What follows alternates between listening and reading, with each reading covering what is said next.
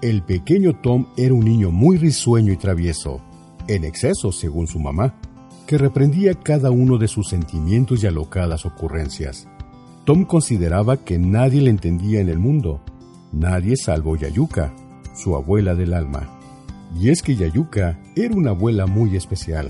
Decía cada rato cosas de lo más inverosímiles, que a nadie le resultaban divertidas, excepto a Tom, que creía comprender a su abuela y su extraño e infantil sentido del humor. Qué tarde se pasaban Yayuka y Tom, mirándose el uno al otro hasta ver quién carcajeaba primero.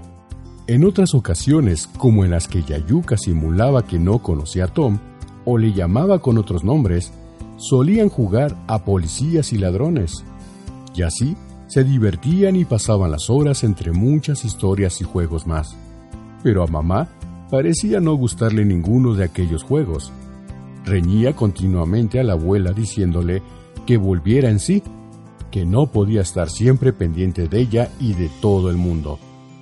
Yayuka tenía un alma como aquella que se tiene solo en la más tierna infancia se encabezonaba a veces con las cosas más extrañas, colores, objetos o palabras, las cuales gustaba a veces de repetir ininterrumpidamente en una misma conversación, como cuando a Tom le daba por los robots o a los extraterrestres, y al decirle mamá que se ponía pesado, hablaba entonces más deprisa y sin parar.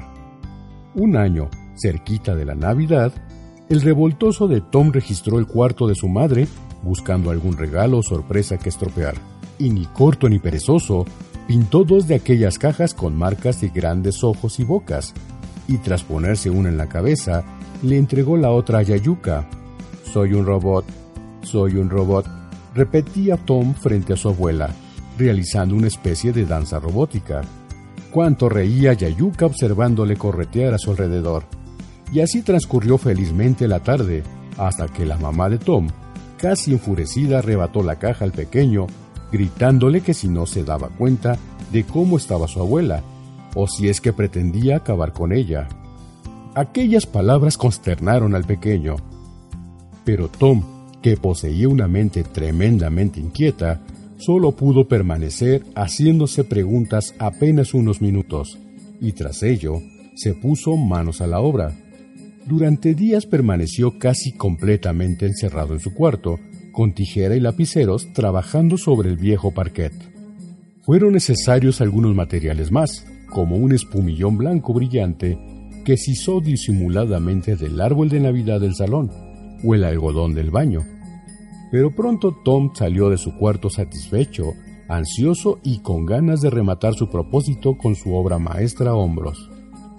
Estaba decidido a que su abuela volviese a la normalidad, como tanto pedía mamá, y a pesar de que a él le encantaba Yayuka tal cual era, y tenía de plazo tan solo unos días hasta la llegada de los Reyes Magos, justo al término de la Navidad. Tom había escuchado en la escuela que la estrella de Belén era la encargada de guiar los pasos de los reyes. Lo cierto es que no recordaba mucho más datos sobre aquella misteriosa estrella, pero si aquellos hombres mágicos habían conseguido guiarse por ella, estaba convencido de que tenía que brillar como ninguna otra en el mundo, y así se había propuesto construir la suya. Alrededor, coronó toda su estructura con el precioso espumillón brillante del árbol de Navidad, y se dispuso a colgarla de su ventana con el hilo del cometa que sobrevolaba algunos veranos por el parque de las encinas chatas. No podía fallar. Los reyes verían los destellos de su estrella de Belén alisarse en la noche con el viento. Vendrían a casa y curarían a su abuela, que al parecer se encontraba rota. Aquella noche mágica Tom apenas podía conciliar el sueño, pero no quiso husmear por los pasillos como de costumbre. Quería que todo saliera como debía ser y no quería que los reyes se enfadasen a última hora por sus travesuras, de manera que, a pesar de todos los extraños ruidos que percibió, no se movió de la cama. A la mañana siguiente, cuando Tom distinguió los rayos de luz de día entre los resquicios de la persiana, corrió al salón y ante la sorpresa de su madre no se abalanzó sobre los regalos, ni siquiera los miró. Tom solo acariciaba el rostro de su abuela extrañado, mirándola sin parar. Esperaba encontrar alguna prueba en ella de que los reyes le habían concedido su deseo, pero no encontró nada distinto. Entonces Yayuka, tras dirigir a su nieto la mirada más directa, tierna y sincera que podía ver, le dijo sacudiendo un regalo entre las manos. ¿Jugamos a los robots? Tom se sintió aquel día de Reyes el niño más feliz del mundo sobre la tierra, jugando con su yayuca sin parar. Cuánto reían, y el pequeño quedó convencido de que los reyes no habían dado con su estrella.